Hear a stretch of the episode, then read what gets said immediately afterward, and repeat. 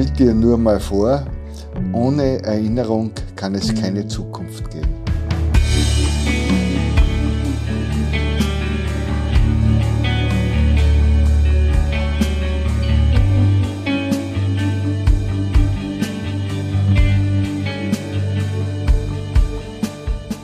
Stell dir nur mal vor, der Videopodcast für Utopien und Zukunftsvisionen. Frei nach dem Motto, eine andere Welt ist möglich, laden wir euch ein, euch mit uns auf eine Zeitreise ins Jahr 2035 zu begeben. Mein Name ist Daniela Lucia Bichel und ich hoste diesen Podcast gemeinsam mit Markus Todt, der für die Videogestaltung und die Technik sorgt. Herzlich willkommen und viel Spaß mit der kommenden Episode.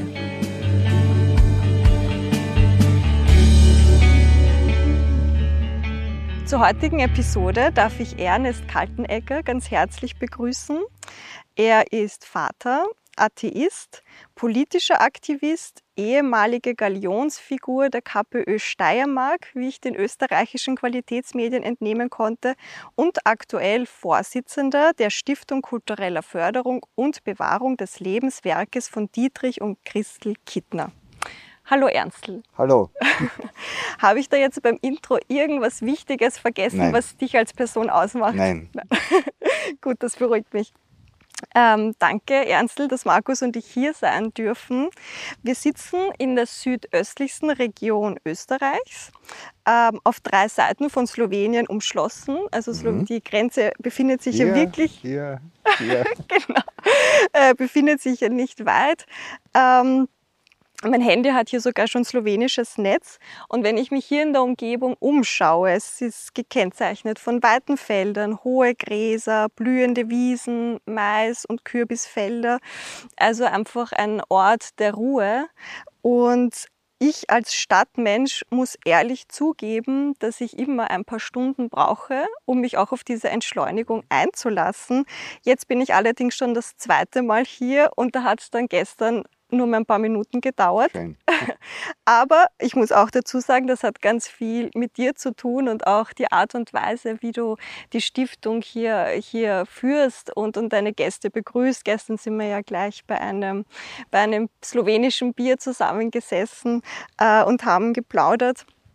Und deshalb dann gleich meine erste Frage, was bedeutet dieser Ort für dich oder was löst ihr in dir aus? Ja, dieser Ort war das Zentrum, also der Lebensmittelpunkt äh, von Christel und Dietrich Kittner, also ihre letzten äh, 20 Lebensjahre. Äh, und nachdem wir also sehr gut befreundet waren, äh, habe ich auch eine Beziehung also zu diesem Ort entwickelt. Vorher habe ich also diese Gegend kaum gekannt. Also das war noch irgendwie ein weißer Fleck auf meiner politischen Landkarte. Und äh, mittlerweile habe ich also diesen Ort äh, schätzen gelernt. Und es geht nicht nur äh, euch so, wenn ihr herkommt, dass ihr von dieser Stille ein äh, bisschen überrascht seid. Äh, die meisten unserer Gäste haben so ähnliche Probleme, vor allem die aus Städten kommen. Da fällt halt der Autolärm, weil hier fährt nur tagsüber mal vielleicht ein Traktor vorbei und kaum ein Auto. Wir sind das letzte Haus hier in Dedenitz, also Durchzugsverkehr gibt's also absolut keinen. Und äh, der Hollerhof hat sich einfach auch zu einer äh, Begegnungsstätte entwickelt. Also hier kommen äh, Menschen, die auch ein bestimmtes äh, Anliegen haben, also bestimmte Vorstellung äh, von Zukunft, äh, können sich hier austauschen. Also die meisten Leute, die hier herkommen, wissen, wo sie hinfahren und fahren also bewusst hierher. Und das ist, ist auch schön, weil das gibt dann für mich wieder die Möglichkeit, äh, mich mit vielen Leuten zu unterhalten. Und es sind immer sehr äh, spannende Gespräche eigentlich, die, Also auch für uns Gäste kann ich das äh, auch bestätigen. Wenn man hierher kommt, äh, ist es ein Ort, an dem man interessante Leute trifft. Gestern war ja auch der, als wir angekommen sind, der äh, Gründer oder Mitbegründer vom, vom Augustin von, von der Wiener äh, Zeitung da und haben sich auch gleich interessante Gespräche ergeben. Und das weiß, wissen wir ja vorher nicht, wenn man herkommt und das sind einfach schöne, schöne Überraschungen.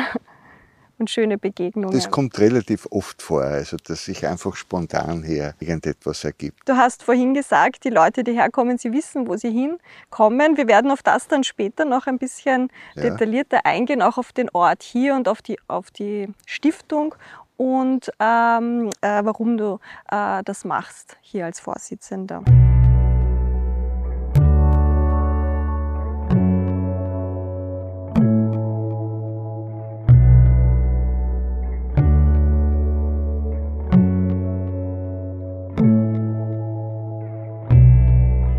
Weißt, Ernst, es geht in unserem Podcast um Utopien und Zukunftsvisionen, um Träume und Wünsche für das Jahr 2035. Also wir machen immer eine Zeitreise ins Jahr 2035 und laden auch unsere HörerInnen ein, sich da äh, darauf einzulassen, wie die Welt da vielleicht aussehen könnte.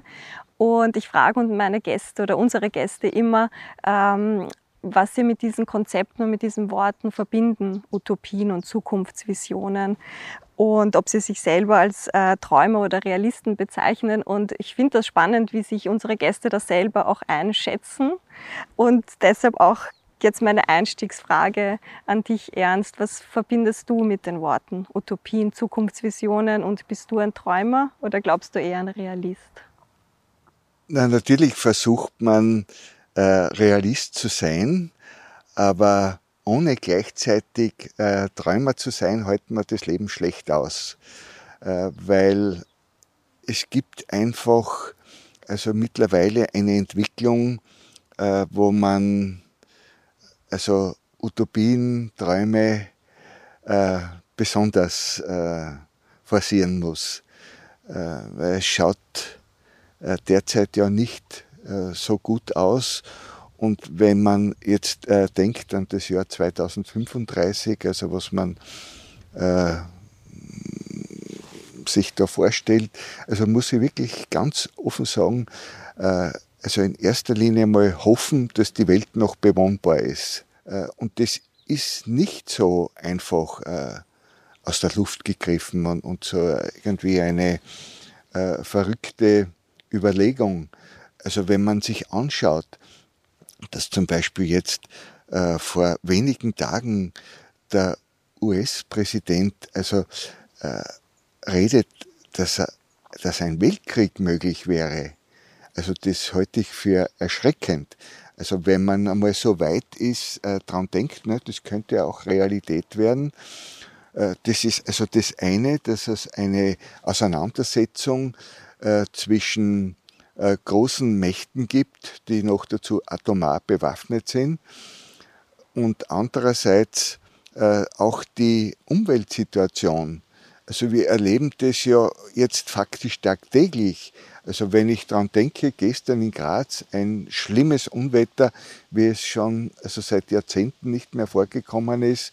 Wenn wir schauen, also vor äh, wenigen Wochen in, in Deutschland, was da passiert ist oder daran denkt, also in Kanada, äh, unvorstellbar gewesen noch vor einiger Zeit, äh, 50 Grad äh, Hitze. Äh, also da muss man sich schon Gedanken machen und wirklich hoffen, also dass die Welt noch weiter existiert und man muss halt auch was unternehmen. Äh, und man darf sich da äh, nicht vertrösten lassen. Also manchmal gibt es ja dann so Ansagen, naja, jetzt haben wir so einen äh, Zeitplan, also bis 2040 wird dieses und jenes nicht mehr geschehen, werden wir uns bessern. Oder andere sagen, bis 2050 können wir das äh, schaffen.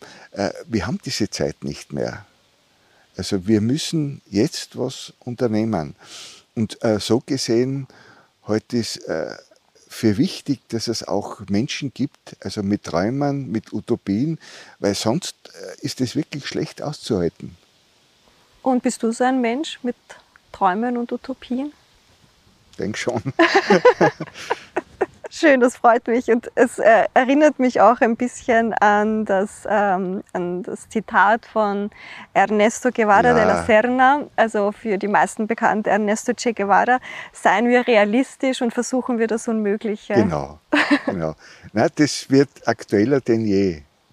Ernst, bevor wir jetzt wieder, äh, bevor wir nachher weiter über die Zukunft sprechen, möchte ich noch ein bisschen eine Reise in die Vergangenheit machen. Und da geht es äh, ganz viel um die KPÖ, vor allem um die KPÖ in der Steiermark.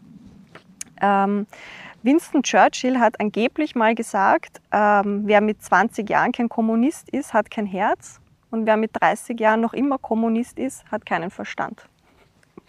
Ernst, ähm, du hast bei der sozialistischen Jugend begonnen, was dort Obmann von 1965 bis 68, hast dann aber 1972 dann ähm, bist du dann gewechselt zur kommunistischen Jugend in Graz. Äh, von 1998 bis 2005 warst du Wohnbaustadtrat in Graz. Ja, du kannst mich gerne korrigieren, ah, falls irgendetwas ja. nicht ganz stimmen sollte. Und im Herbst 2005 ist dir als Spitzenkandidat bei den steirischen Landtagswahlen das große Kunststück, Kunststück gelungen, seit 1970 wieder in den steirischen Landtag einzuziehen. 2010 hast du dich aber aus der ersten Reihe zurückgezogen. Also ganz klar kann man da jetzt sehen an deiner Laufbahn, dass äh, deine kommunistische Laufbahn äh, weit über dein 30. Lebensjahr hinausging. Jetzt würde ich aber sagen, dass du äh, sehr viel Verstand hast. und, Hoffe. und ich glaube, dass mir da auch ganz viele Menschen äh, zustimmen würden. Ähm, egal, ob ich habe jetzt recherchiert äh, die letzten Wochen und egal, ob die Wiener Wochenzeitung, Falter, die Presse, die Wiener Zeitung und selbst Boulevard Medien, deren Namen ich hier jetzt nicht nennen möchte, sind sich da weitgehend einig, dass äh, dieser Erfolg in der in Steiermark, der KPÖ, ganz, ganz viel mit deiner Person zu tun hat. Also ich habe da Sachen gelesen, Bezeichnungen wie Maximo Lieder, der Engel der Armen, ähm, was sagst du zu diesem Personenkult? Oder wie hast du das erlebt oder erlebst das jetzt im Nachhinein? Ja, Personenkult ist grundsätzlich äh, was Schlechtes, finde ich. Und gerade äh, wenn man der kommunistischen äh, Bewegung angehört, äh, muss, sollte man doppelt äh, skeptisch sein. Also es gibt ja äh, schlimme Erfahrungen auch, also in unserer Bewegung weltweit, also mit Personenkult. Äh, das endet meistens dann äh, in einer Situation, wo dann so Götter entstehen, also die sich glauben, über alles erheben zu können.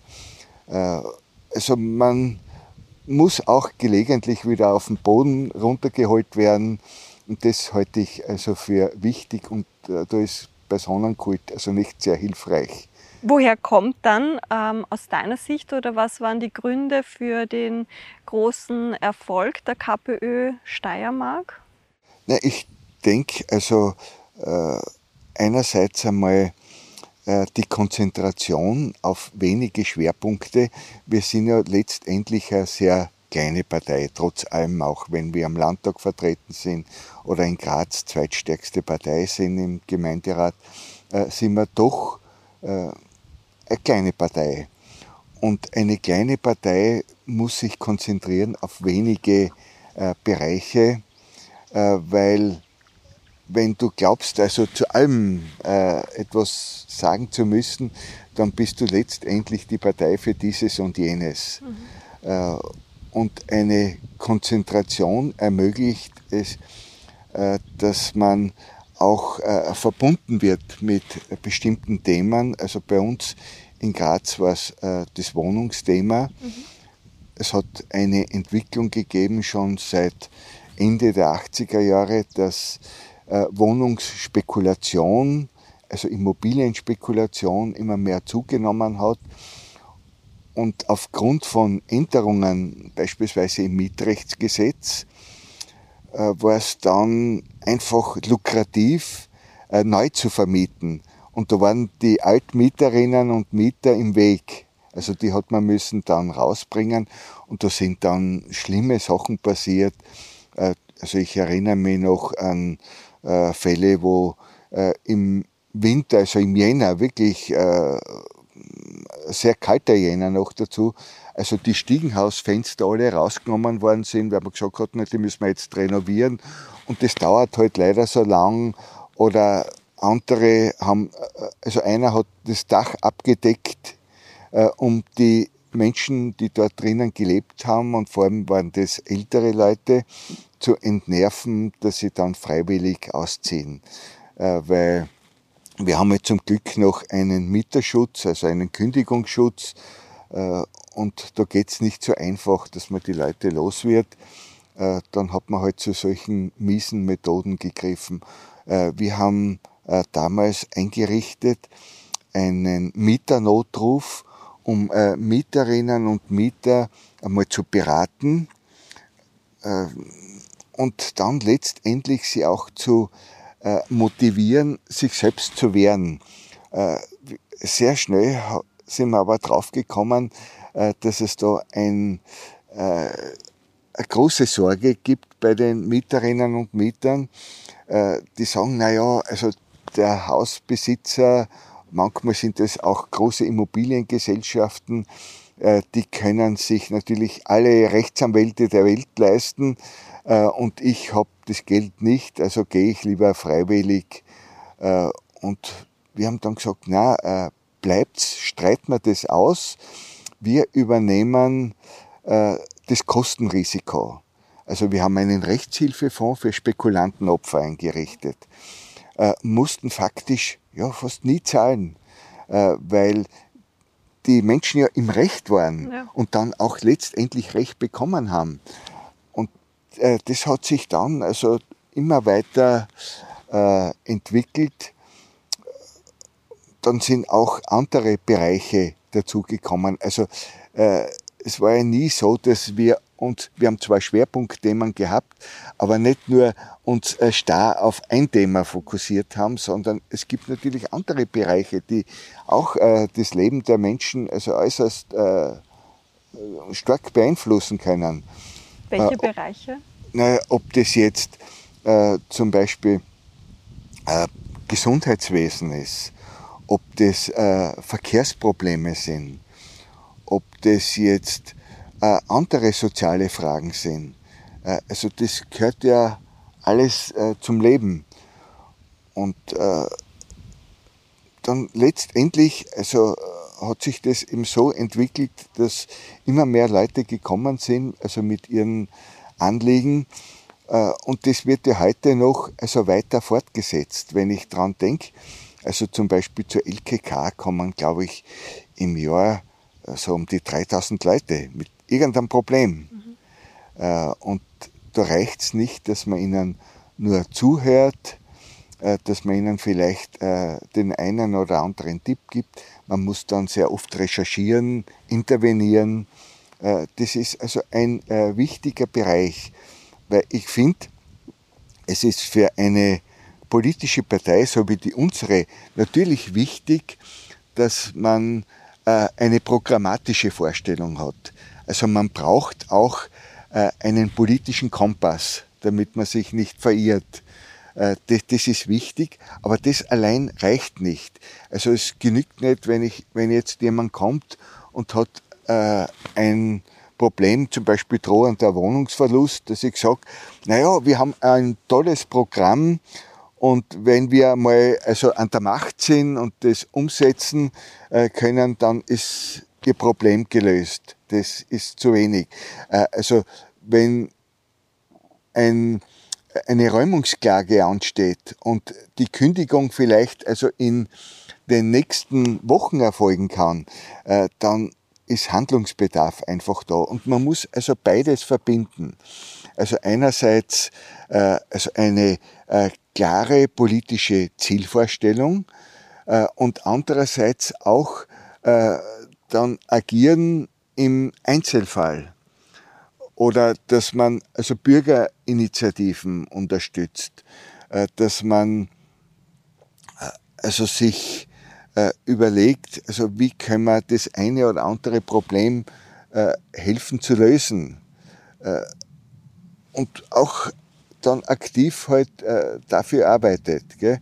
Äh, die Formen können ja sehr unterschiedlich sein. Das kann äh, von einer Protestaktion über eine Initiative nach dem Volksrechtegesetz beispielsweise in der Steiermark gehen, wo man halt Unterschriften äh, sammelt oder dass man äh, Menschen informiert. Äh, wir haben ja oft auch dann äh, öffentliche Veranstaltungen durchgeführt, Versammlungen für betroffene Menschen, um sie zu informieren, also wie es ausschaut, was geplant ist, was das äh, bedeuten könnte.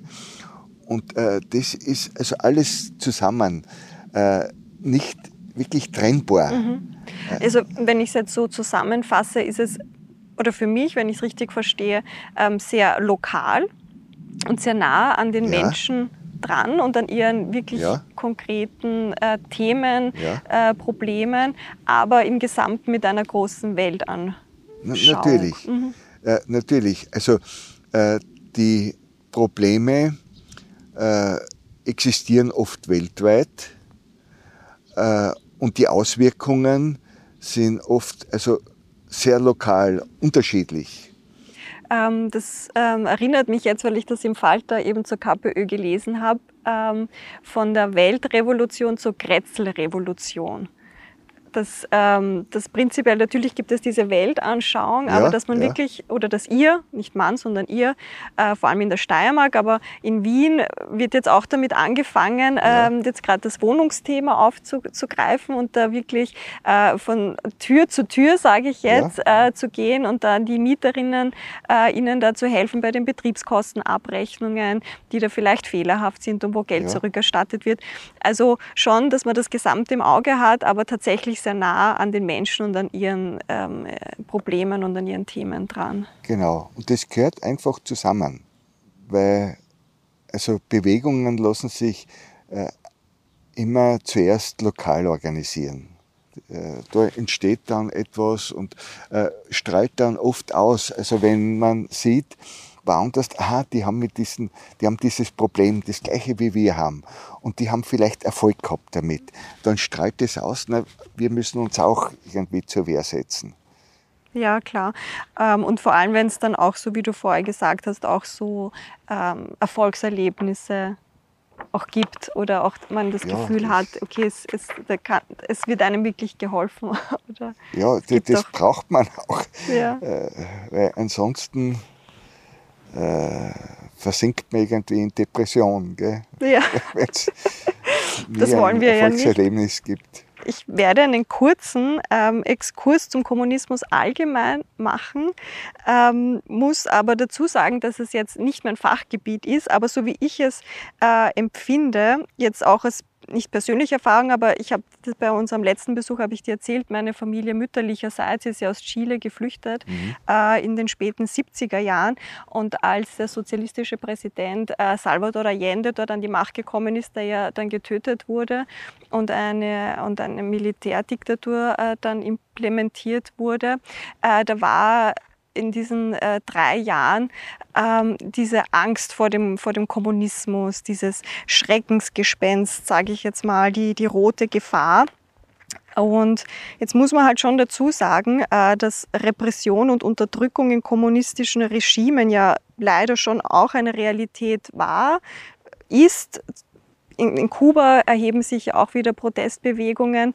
Ähm, ich persönlich glaube immer, dass es, ähm, ich sehe das prinzipiell auch so und diese Problematiken, jetzt auch in der DDR, diese, dieses repressive Regime damals. Aber was mich da immer so ein bisschen stört, ist, dass der Kapitalismus auf der anderen Seite aber noch immer so die, ähm, oder in meiner Wahrnehmung, ähm, dieses Image hat für Freiheit zu stehen, für, für mhm. die persönliche Freiheit. Und dass das immer so, noch immer so, diese zwei Pole noch immer so getrennt sind, obwohl beide Pole ähm, problematische äh, oder Probleme und Fehler einfach, einfach haben in, in, in ihren Systemen. Wenn ich jetzt eben dieses Thema KPÖ und Kommunismus auf, Kommunismus auf unserem Podcast ummünze, ähm, möchte ich dich gern fragen, weil ich auch gesehen habe, dass du in der Presse im Jahr 2010, also in der Tageszeitung Presse gesagt hast, die KPÖ ist die Partei der Zukunft. Hat mich natürlich für unseren Podcast, da bin ich gleich natürlich hellhörig geworden. Und da möchte ich dich fragen, Jetzt auch, wenn wir an das Jahr 2035 denken. Mhm. Äh, wie siehst du dieses schwere Erbe des, des, Kommunismus, jetzt auch für die KPÖ? Aus welchen Fehlern muss gelernt werden? Und was wünschst du dir, du dir wirklich konkret für die KPÖ, jetzt nicht in der Steiermark, sondern auch auf Bundesebene für das Jahr 2035 hier in Österreich? Ja, ich glaube, also eine Lehre muss für uns sein, äh, dass Sozialismus ohne Demokratie nicht funktioniert. Äh, es ist einfach notwendig, äh, dass äh, sich nicht ein System entwickelt, wo dann einige wenige glauben, also über alle stehen zu können. Es muss ein Regulativ geben, also dass auch Funktionärinnen, Funktionäre wieder runtergeholt werden von ihrem hohen Ross und weil ansonsten, äh, wenn die glauben, also sie sind hier also bis an ihr Lebensende an der Macht, an den Schalthebeln der Macht, äh, dann hat es auch katastrophale Auswirkungen auf die Idee an sich. Mhm. Äh, ich halte äh, den Sozialismus oder Kommunismus, egal wie man es jetzt äh, bezeichnet, für eine äh, großartige Idee, äh, die leider auch missbraucht wurde. Äh, und wie wenig, also oft den handelnden Personen an der Idee gelegen ist, hat man dann so nach 89, 90 oft gesehen.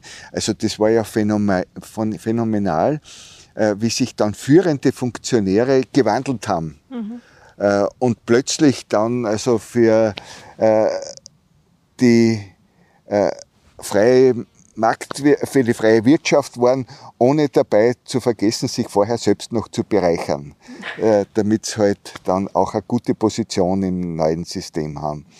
Äh, wenn äh, es keine demokratische Kontrolle gibt, dann besteht eben die Gefahr, dass sich äh, solche Leute dann festsetzen äh, und ich habe das oft äh, erlebt auch, äh, also wenn man einigermaßen mit offenen Augen und Ohren die Entwicklung verfolgt hat, also noch zu Zeiten, also vor 89, 90, dass es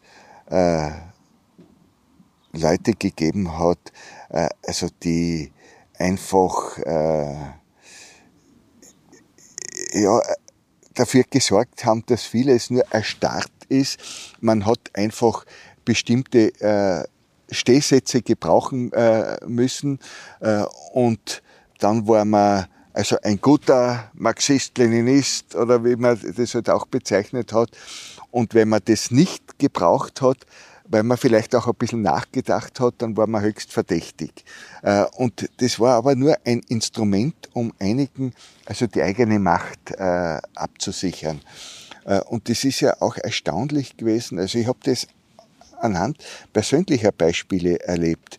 Also dass Leute, die zuerst also eher kritisch beäugt worden sind, weil sie halt manchmal skeptisch waren, sich Gedanken gemacht haben und äh, naja, der war nicht so hundertprozentig auf Linie, äh, dass die hinterher äh, der Sache noch äh, treu geblieben sind und andere, äh, die so die Zuchtmeister waren, haben sich verabschiedet, äh, weil für sie halt mehr drinnen war, also im neuen System. Äh, ich halte es für notwendig, dass man eine Alternative zu diesem Gesellschaftssystem schaffen, also wie es jetzt bei uns existiert.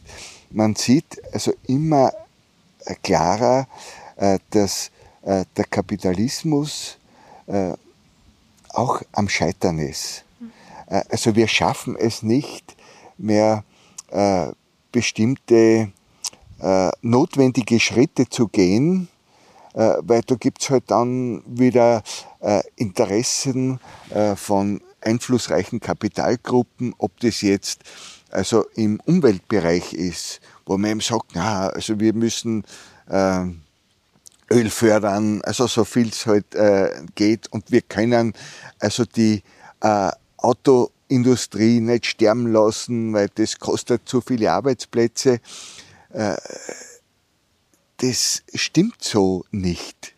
Das, stimmt so nicht. Äh, also wir müssen ein äh, Wirtschaftssystem entwickeln, äh, das also das Allgemeinwohl also äh, im Auge hat mhm. Äh, und als Ziel hat, also das zu erreichen und nicht also so maximale Profite, wie es äh, derzeit läuft. und darum bin ich also immer mehr überzeugt, dass der Kapitalismus auch scheitern wird. Also das wird so nicht mehr weiter funktionieren können. Äh, und da muss man einfach also etwas äh, unternehmen. Und wie äh, siehst du da ganz konkret dann die, die KPÖ? Jetzt, äh, wenn, wenn, wenn du sagst, und ich stimme dir zu, dass der Kapitalismus da auch an seine Grenzen und die werden, ich glaube, er ist schon vorher an seine Grenzen gestoßen. Also ja. mit Chile gibt es da wirklich ein Paradebeispiel ja, ja. dafür, dass das Allgemeinwohl ähm, die, die letzten äh, 30, 40 Jahre natürlich nicht gut, äh, nicht gut abgesichert war einfach. Aber ich glaube, jetzt wird es einfach offensichtlicher für, für mehr Menschen. Und was wünschst du dir da für die KPÖ konkret ähm, für, für das Jahr 2035 und die nächsten Jahre auf dem Weg dorthin? Welche Themen, Schwerpunkte sollen gesetzt werden, auch aus deiner ja, Sicht? Es, bestimmte Schwerpunktthemen drängen sich einfach auf. Äh, also die äh, brauchen dringend eine Lösung ist einerseits also diese soziale Ungleichheit. Also wenn man vergleicht, also wie sich oben und unten entwickelt, also die Kluft wird immer größer, äh, wird also immer ärger und mittlerweile, also wenn wir jetzt von oben reden, äh, gibt es also Menschen, äh, die oft mehr Vermögen haben als ganze Staaten. Also das ist ein äh, unerträgliches äh, Maß, äh, weil das also auch die Demokratie aushebelt.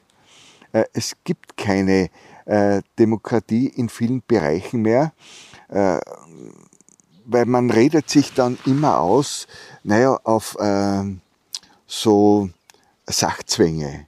Also wir können nicht anders agieren äh, und wir müssen halt äh, das so und so entscheiden, also weil die Sache sich einfach aufdrängt. Also durch den Neoliberalismus ist ja das äh, wirklich forciert worden, äh, dass also die äh, politischen Entscheidungsträger lediglich noch die Funktion haben, äh, bestimmte Dinge, die vorher irgendwo schon ausgehandelt wurden im Hinterzimmer oder am Golfplatz oder bei der Jagd oder sonst irgendwo, äh, wo halt der Pöbel nicht hinkommt. Ne?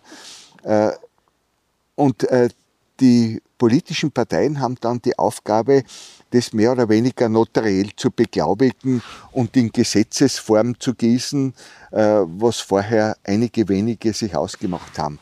Äh, und äh, darum äh, dürfen wir uns auch nicht wundern, äh, wenn Menschen nicht mehr zur Wahl gehen, mhm. weil sie sagen, es macht ja keinen Sinn. Also wenn ich wählen gehe, äh, die machen ohnehin, was sie wollen. Also früher hat man manchmal noch das Gefühl gehabt, eine Richtungsentscheidung treffen zu können. Also wenn man also diese Partei, also zum Beispiel Sozialdemokratische Partei gewählt hat, dann ist es eher in diese Richtung gegangen. Und wenn man eine konservative Partei ge äh, gewählt hat, ist es in diese Richtung gegangen. Äh, das ist weg. Also ich erinnere mich noch gut so an die äh, Anfangsjahre, also 2000er Jahre. Da haben wir in Österreich eine schwarz-blaue Regierung gehabt und zeitgleich in Deutschland eine rot-grüne Regierung. Und die haben im Grunde genommen dasselbe gemacht. Also in Deutschland hat man Hartz IV beschlossen, äh, also einen sozialen Kahlschlag der Sonderklasse. Und bei uns hat man auch Ähnliches beschlossen. Äh, also da hat man angefangen, hat man gesagt, ja, wir brauchen eine ordentliche Pensionsreform, weil das ist nicht mehr äh, finanzierbar. Obwohl das der Art und Weise ja gar nicht stimmt. Also man soll sich die Zahlen äh, wirklich genauer anschauen. Und äh, so sieht man, es ist austauschbar geworden. Mhm. Es spielt also keine Rolle, wer, wer umsetzt. Äh, und das führt eben äh, auch zur politischen Desillusionierung.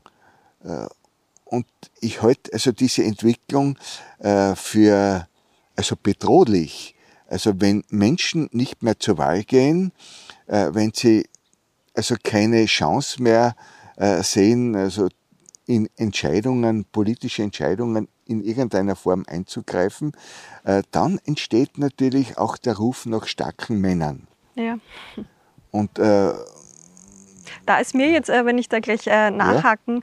darf, ähm, habe ich jetzt nachgelesen, dass die Bundes, auf Bundesebene der, der Vorstand ähm, der KPÖ, das, äh, da gibt es ja nicht mehr eine Person, die die äh, Bundespartei-Vorstand ist, sondern äh, es wird jetzt unter sechs Personen aufgeteilt. Ja. Wie, wie kam es zu dieser Idee? Na, ich ich glaube, also einerseits äh, ist es oft äh, in Situationen von Übergängen. Also es hat äh, die alte äh, Führung ist also ausgeschieden oder hat sich auch zurückgezogen und äh, jetzt gibt es also eine neue Entwicklung äh, und also ich möchte es gar nicht äh, weiter jetzt äh, kommentieren, weil es ist immer schlecht, auch wenn jemand einmal politisch aktiv war, dann äh, sozusagen als äh, Chefkommentator äh, wieder mitzumischen äh, und Entscheidungen irgendwie zu bewerten. Äh, also es ist gut, dass es äh, junge Leute gibt, mhm. die auch das wieder ausprobieren, mhm. was möglich ist und wie es am besten ist. Ja, weil also es ja auch so im Widerspruch zu dem steht, ähm, zu dem äh, starker Mann an der Führung und ja, es ja. gibt eine Person, an der man das so aufhängt. Ja, ja. Na, und äh, man muss das einfach äh, ausprobieren und äh, also ich habe da äh, kein Problem damit. Mhm. Und wo siehst du die KPÖ im Jahr, wenn du jetzt äh, dich in die Gedankenwelt ins Jahr 2035 transportierst oder, oder was wünschst du dir? Ja, ich wünsche, dass äh, die KPÖ eine äh, größere Rolle spielt mhm. als äh, derzeit im Jahr 2035. Das wäre, glaube ich, also gut, auch äh, für die Entwicklung bei uns, weil es braucht einfach Veränderung und äh, in eine Richtung, äh, die in den letzten, kann man sagen, 20 Jahren zu kurz gekommen ist. Also man hat äh, einmal äh, vor vielen Jahrzehnten eine Entwicklung so nach links gehabt. Also ein Beispiel, wie du erzählt hast, also äh, in Chile mit der Unidad Popular. Äh, das war eine große Hoffnung. Das war eine große Hoffnung äh, und die hat man ja nur losgebracht äh, mittels Gewalt, indem einfach das Militär geputscht hat gegen eine gewählte Regierung mit Unterstützung auch von großen Mächten wie den USA, die das also direkt auch unterstützt mhm. haben und auch logistisch, äh, denke ich, begleitet haben. Und äh, diese Regierung ist man nur losgeworden, indem man äh, putscht. Äh, und so Fälle hat es in der Geschichte auch mehrmals gegeben. Auch in Spanien mhm. hat es einmal eine Volksregierung gegeben in den äh, 30er Jahren. Äh, auch äh, ein Versuch, eine andere Gesellschaftsordnung aufzubauen und das war dem Mächtigen im Weg. Mhm. Und äh, sie haben die gleichen Rezepte angewendet, äh, wie halt äh, das äh, jetzt noch immer angewendet wird, dass man einfach dann Militär einsetzt und das irgendwie los wird. Oder äh, dass man auch also ähm, wirtschaftliche äh, Hebeln einsetzt, um bestimmte Länder kaputt zu machen. Also mit äh, Sanktionen, wobei man dann oft also äh, vorgibt, also dass man also da besonders die Menschenrechte im Auge hat. Man hat äh, also die, die äh, einen Militärputsch planen, haben nicht die Menschenrechte im Auge. Also das. Das glaube ich auch nicht, nein. Ist sicher nicht so.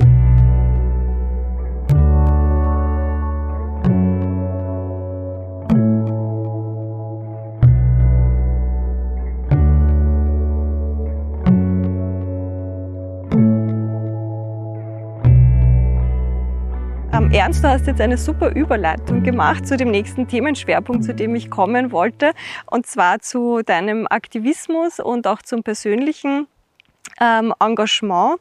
Ähm, als ich das erste Mal hier war, da ist mir wirklich das Herz aufgegangen, als ich gesehen habe, wie, ähm, also äh, im Haus drinnen hast du, hast du mit uns eine Führung gemacht und da haben wir die Plakate gesehen von der Unidad Popular und natürlich auch eure Solidaritätsaktionen, also in Solidarität mit den Opfern der Militärdiktatur, äh, den Gefolterten, den Getöteten und dass ihr da ähm, sehr aktiv ähm, wart. Ähm, wie, ähm, wie wichtig ist dir ähm, dieser Aktivismus ähm, generell, ähm, auch heute noch? Welche Bedeutung hat er für die Gesellschaft und wie glaubst du, hat er sich verändert in den letzten Jahren? Also einerseits halte ich Solidarität für unverzichtbar. Also ohne Solidarität äh, können äh, die Menschen unten nichts verändern. Also da braucht es einfach äh, Solidarität. Und Solidarität darf auch nicht vor Grenzen halt machen. Äh, also darum war es also selbstverständlich, als es in Chile den Putsch gegeben hat, äh, dass wir äh, auch versucht haben, im Rahmen unserer Möglichkeiten also Solidarität zu üben. Das äh, beginnt also einerseits mit Aufklärung, dass man zeigt, was also hier passiert, aber geht dann auch in Bereiche, wo man sagt, na, wir müssen ihnen auch unmittelbar helfen. Also jetzt sind die Leute hier oder äh, sie sind auf der Flucht äh, aus ihrem Land. Äh, wir müssen ihnen äh, in irgendeiner Form helfen und da braucht es also Geld, da braucht es also andere Unterstützung, äh, also in jeder Form. Und äh, Solidarität ist einfach also unverzichtbar. Also ohne Solidarität äh, ja, sind wir auch politisch tot. Mhm. Das, das, muss uns klar sein. Mhm. Ähm, du hast ja, also wenn muss, musst du einhaken, falls es nicht stimmen sollte. Äh, meinen Recherchen zufolge bist du ja selber in einfachen Verhältnissen aufgewachsen und jetzt und als aktiver Politiker ähm, immer mehr als die Hälfte deines Einkommens ähm, gespendet. Ähm, kam dieser Impuls aus deiner eigenen Kindheit oder deiner eigenen Erfahrung? Ja, denke ich schon, dass das auch eigene Erfahrung äh, war. Also ich bin in einem äh, Ort in der Obersteiermark aufgewachsen, in, in Obdach und am Land merkt man oft die sozialen Unterschiede viel deutlicher, weil die haben dann auch ein Gesicht. Äh, also wenn du in einer großen Stadt bist, dann weißt zwar, es gibt da irgendwelche Reiche, äh, aber du hast kein Gesicht dazu. Und bei uns hat es das schon gegeben. Und da merkst also schon Unterschied zwischen oben und unten. Und das hat ja selbst äh, in der Kirche sich schon geäußert. Mhm. Also die vorderen Sitzreihen äh, bei uns, also an das erinnere ich mich noch gut, äh, waren versehen mit Namenstafeln für die eher begüterten äh, Familien, die vorn gesessen sind. Und äh, das Proletariat ist dann irgendwie hinten äh, gestanden. Und man hat das also in allen Bereichen gespürt. Äh, und äh, andererseits hat man auch äh, empfunden, das ist eigentlich auch nicht gerecht, was, was da passiert. Und das hat mich einmal dazu bewogen, selbst auch politisch aktiv zu werden, mhm. Um einen Beitrag zu leisten, diese Verhältnisse zu ändern. Und äh, mangels äh, Alternative äh, bin ich halt bei uns äh, in der Sozialdemokratischen Partei gelandet, in der sozialistischen Jugend, äh, weil äh, KPÖ hat es bei uns nicht gegeben. Es hat zwar zwei Stimmen äh, gegeben, gelegentlich bei Wahlen, da hat man nur verdächtigt, wer sein könnte, aber nicht gewusst. Äh, und dann habe ich halt in der sozialistischen Jugend äh, angefangen, aktiv zu werden habe aber dann bald gemerkt, dass es einen, eine große Kluft gibt zwischen Wort und Tat. Mhm. Und das darf einfach äh, nicht sein. Also wenn Politik einigermaßen äh, glaubwürdig sein möchte, äh, dann muss das stimmig sein. weil ich halte es für schrecklich, was wir also laufend erleben, zum Beispiel vor Wahlen, was da alles versprochen wird. Und, und sofort am Tag nach der Wahl schon vergessen ist. Also ich finde, also das ist so ein, eher eine utopische Vorstellung, Herzlich aber ich finde, also wie bei Lebensmitteln, da hast du auf der Verpackung oben ein Verfallsdatum. Und auch bei Wahlversprechungen soll es sowas Ähnliches geben. Und wenn du äh, also nicht äh, das einhältst, äh, dann solltest du auch persönlich äh, zur Verantwortung gezogen werden in Form von Regresszahlungen oder, oder ähnliches, äh, weil es, es muss einfach äh, übereinstimmen. Äh, und weil du also das mit dem Geld angesprochen hast, äh, es war ja äh, so, wir haben immer kritisiert, also hohe Politikerbezüge in Österreich. Äh, und jetzt plötzlich, also 1998, haben wir einen Sitz im Stadtsenat bekommen und dann bekommst du auch plötzlich sehr viel Geld auf dein Konto überwiesen. Mhm. Also wenn du diesen Sitz inne hast. Und dann darfst du nicht hergehen und das einstreifen. Äh, weil äh, ja, also was du vorher kritisiert hast, darfst du nachher äh, nicht genießen. Ja. Äh, also, dass du sagst, na schön, jetzt, was kaufen wir uns? Ja, äh, und da war es also eigentlich eine logische Konsequenz, dass man sagt, na, wir machen das anders. Äh, also ein, ähm, eine Richtschnur für uns ist ein gutes Facharbeitereinkommen. Das ist so die Richtschnur. Und was darüber hinausgeht, sollte verwendet werden, um Menschen in Notsituationen äh, unterstützen zu können. Äh, das hat sein können, dass man zum Beispiel Mieten übernimmt, also wenn eine äh, Delogierung droht, oder dass man äh, auch wenn es also äh, um so einen Fall geht, dass ein Kind nicht Skikurs fahren könnte, dass man also das übernimmt oder dass man äh, ja in, es, im Krankheitsfall also hilft. Es gibt so viele äh, Möglichkeiten und so großen Bedarf. Und äh, wir haben das dann einfach so eingeführt, äh, dass ungefähr also 60 Prozent vom Einkommen gehen in den Sozialfonds und da gibt es dann jedes Jahr, und das wird nach wie vor so auch von meinen Nachfolgerinnen äh, so praktiziert, äh, jedes Jahr am so Ende Dezember gibt es den Tag der offenen Konten, äh, wo dann genau äh, belegt wird, also was ist mit diesem Geld passiert.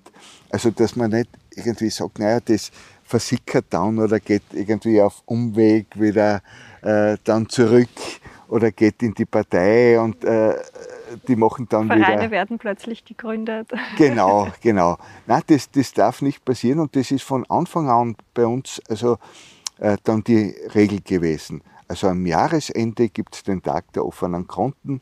Äh, da hat man vorgelegt äh, und Journalistinnen und Journalisten, die haben alles sehen können, was also mit diesem Geld geschehen ist. Und das, das ist einfach wichtig. Oder was man auch nicht machen darf, dass man, weil in bestimmten politischen Funktionen könntest du dann mit Chauffeur herumkutschiert werden. Äh, und das ist, finde ich, äh, verschwendetes Geld.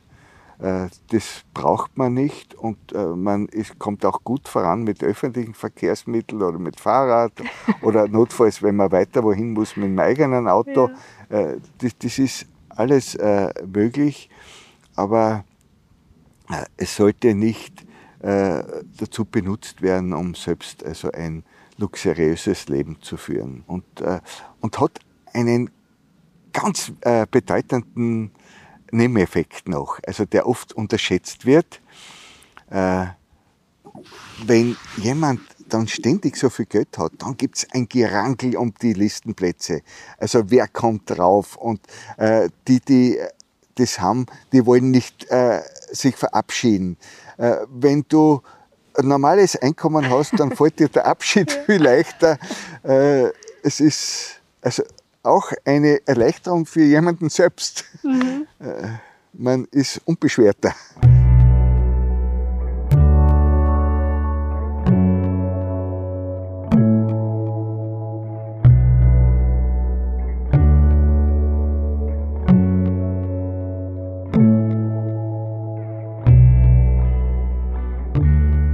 Ernst, wir kommen jetzt zum, zum letzten Abschnitt äh, unseres Gesprächs, zum, zum letzten Themenblock. Und da geht es jetzt konkret wirklich um den Hollerhof, da wo wir jetzt sind, und um das Thema Erinnerung erhalten und welche Bedeutung die Erinnerung auch für die, für die Zukunft hat. Du warst ja damals sehr aktiv in den Solidaritätsbewegungen, auch fürs Ausland, ähm, hattest eine politische Laufbahn bei der KPÖ. Jetzt bist du im Vorstand der Stiftung hier zum Erhalt des Lebenswerkes von, von Dietrich Kittner, der ein politischer Kabarettist war. Und gleichzeitig auch äh, ist es ein Ort der Förderung ähm, der Kultur. Und wenn man hierher kommt, ihr vermietet ja auch äh, Ferienwohnungen, um das Ganze zu finanzieren. Ähm, es ist jetzt nicht nur ein Ort, wie ich anfangs erwähnt habe, der Ruhe, sondern auch einfach äh, Futter für die Seele. Also es ist, man äh, kommt in die Ferienwohnungen, es gibt unzählige Bücher, äh, Schallplatten und also es ist wirklich ein inspirierender Ort. Und jetzt ähm, wäre mein oder ist meine Frage an dich, ähm, wer war dieser Dietrich Kittner? Ähm, ich persönlich äh, kannte ihn zuvor nicht, bin erst durch dich auf ihn gestoßen. Warum ist es für dich so wichtig, äh, sein Lebenswerk ähm, zu erhalten? Finde ich auch im Zuge dessen spannend, weil du selber so ein bewegtes Leben hast hast, also sagen wir so, und auch viel in der Öffentlichkeit auch bist, aber trotzdem ähm, da mit dieser Stiftung das Lebenswerk jetzt von Dietrich Kittner speziell auch so, so viel Aufmerksamkeit schenkst. Also warum machst du das? Warum ist dir das so wichtig? Welche Bedeutung hat der Erhalt der Erinnerung? Erinnerung ist etwas sehr Bedeutsames. Also wenn man keine Erinnerung hat, äh, dann ist man auch oder kann man dazu verdammt sein, äh, Dinge zu wiederholen, die man nicht wiederholen möchte. Es gibt ja auch schlechte Erfahrungen, die man macht. Und darum ist also Erinnerung äh, wichtig, äh, wenn man daraus lernt, aus der Erinnerung. Und jetzt also zum Dietrich Kittner. Der Dietrich Kittner war sicher einer der bedeutendsten politischen Kabarettisten in, in Deutschland. Er hat ja ein langes Künstlerleben äh, auf der Bühne verbracht. Also mehr als 50 Jahre war er aktiv, hat im Jahr so zwischen 220 und 240 Auftritte gehabt. Äh, und er war auch also persönlich ein sehr politischer Mensch. Und äh, da ist auch das äh, passiert, was ich früher angesprochen habe, dieses Übereinstimmen von Wort und Tat. Äh, also er hat das auch also persönlich äh, gelebt, äh, was er auf der Bühne äh, gebracht hat.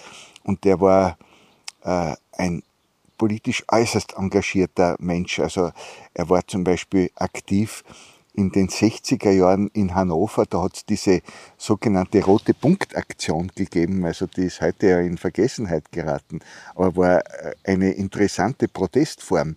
Da hat man die Fahrpreise erhöht äh, bei öffentlichen Verkehrsmitteln und eine Protestform war, also wenn Leute mit Auto unterwegs waren, äh, das einen roten Punkt drauf gehabt hat, hat man die aufhalten können und gratis mitfahren. Mhm. Also um an sein Ziel zu kommen.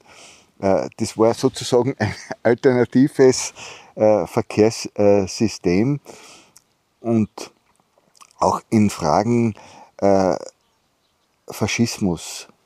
Ja, der, der war also immer aktiv und das hat sich auch in seinen Programmen so wiedergespiegelt. Und er ist eher durch Zufall hierher gekommen nach Dedenitz. Er war, äh, er hat ein Problem gehabt äh, mit Rheuma und sein Arzt hat ihm ein milderes Klima empfohlen und Hannover war zu der Zeit also nicht unbedingt mild und da ist, ist er zufällig äh, aus Jugoslawien kommend in Radkersburg über die Grenze und da hat es ihm gefallen und er ist, äh, dann hat es das zu kaufen gegeben und er ist dann hier geblieben. Und sie haben also hier ihren Lebensmittelpunkt äh, gefunden. Und äh, das ist auch, also wenn man sich das anschaut, äh, das ist Kulturgeschichte, äh, was man hier sieht.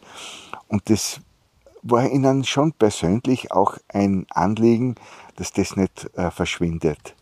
Äh, es hat ja eine tragische Geschichte gegeben. Der Konrad Kittner, der auch äh, in Deutschland ein bekannter Musiker war, äh, ist äh, mit 40 gestorben. Und jetzt hat es also keine unmittelbaren Erben gegeben. Und sie haben sich einfach auch Sorgen gemacht, dass das also alles verschwindet.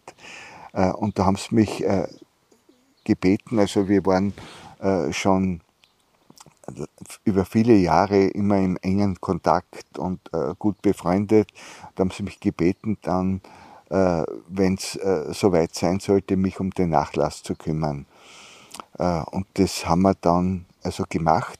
es gibt also diese gemeinnützige Stiftung, die du erwähnt hast, und unser Hauptziel ist, also einerseits, also das als Kulturstätte zu erhalten, äh, das ist wie ein Museum. Also äh, das zeigt also äh, die Geschichte von linker Kultur in den letzten 60 Jahren, 70 Jahren kann man eigentlich sagen.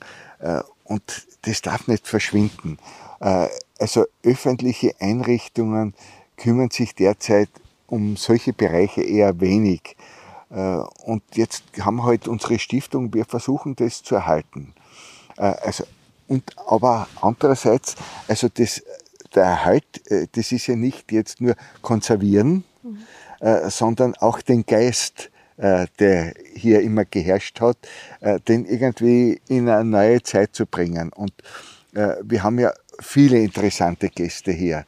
Und das freut mich dann immer, also wenn ich merke, also, dass da äh, diskutiert wird und äh, gegrübelt wird, also äh, was man machen könnte.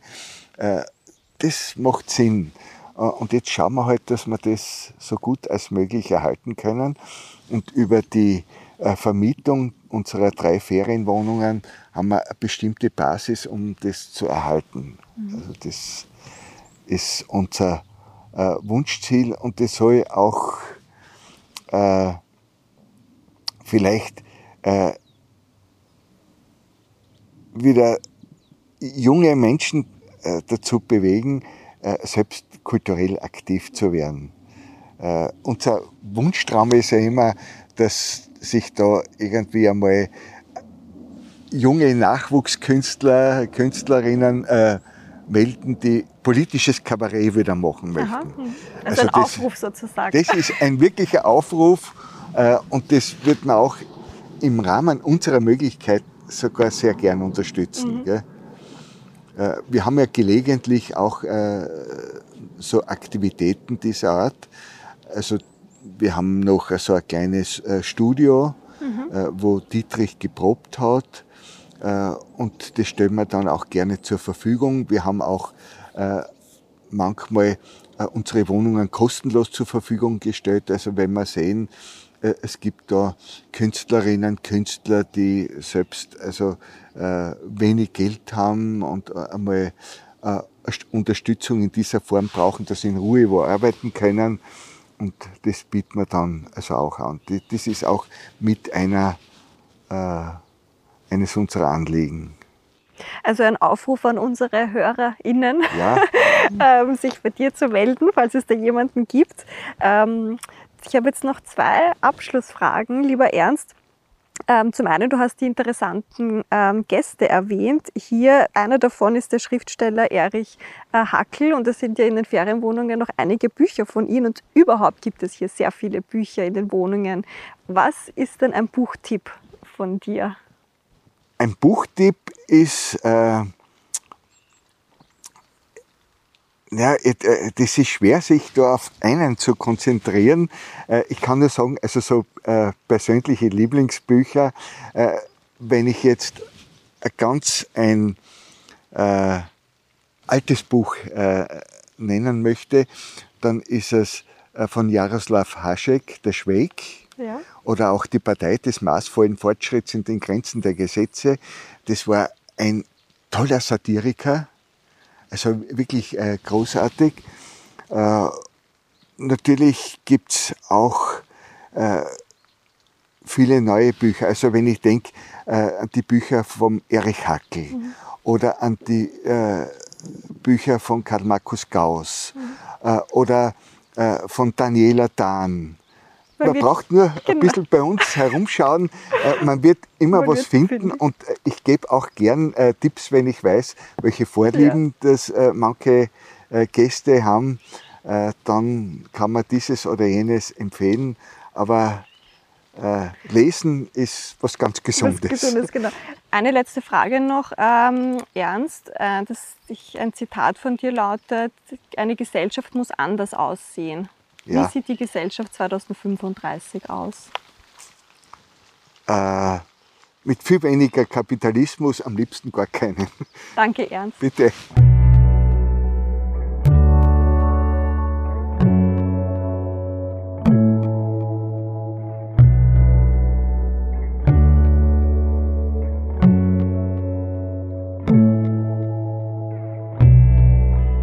Das war sie, die dritte Episode mit Ernest Kaltenecker. Zu Gast im schönen Hollerhof waren wir ja bereits im Sommer. Da wussten wir allerdings noch nicht, dass seine Nachfolgerin Elke K. bei den Gemeinderatswahlen den historischen ersten Platz holen würde und mit großer Wahrscheinlichkeit die neue Bürgermeisterin von Graz werden wird. Viele fragen sich jetzt natürlich, woher kommt der Erfolg der KPÖ in Graz und der Steiermark? Und ich glaube, in diesem Gespräch mit Ernest war sehr gut rauszuhören, dass glaubwürdige, authentische Sozialpolitik und konsequente Basisarbeit wichtige Faktoren für diesen Erfolg waren. Politik ganz nah an den Menschen, ganz nah an ihren Themen und an ihren Sorgen. Dabei habe ich aber auch das Gefühl, dass sich die Partei durchaus des schweren Erbes des Kommunismus bewusst ist und wachsam in die Zukunft blickt, mit der Überzeugung, dass die KPÖ die Partei der Zukunft ist. Egal wie man zur KPÖ steht, ich glaube auch auf Bundesebene, wird sich die ein oder andere Partei die Frage stellen müssen, was sie sich da vielleicht doch abschauen können. Mich hat es besonders gefreut zu hören, dass Ernest genauso wie wir an Träume und Utopien glaubt Spannend für mich auch der Input, dass der Erhalt der Erinnerung für die Zukunft wichtig und bereichernd sein kann. Für mich war es ein ehrliches und bewegendes Gespräch und ich hatte die Möglichkeit, meinen Horizont für neue Blickwinkel zu öffnen. Ich hoffe, auch ihr konntet euch die eine oder andere Inspiration mitnehmen. Lasst es uns auf jeden Fall wissen, am besten über unseren Instagram-Kanal.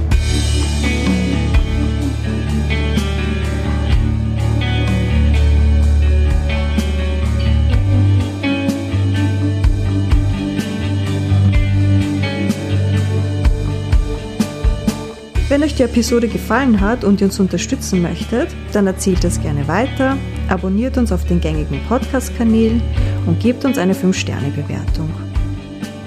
Das nächste Mal freuen wir uns auf Siham Abdilahi, wenn es wieder heißt, stell dir nur mal vor.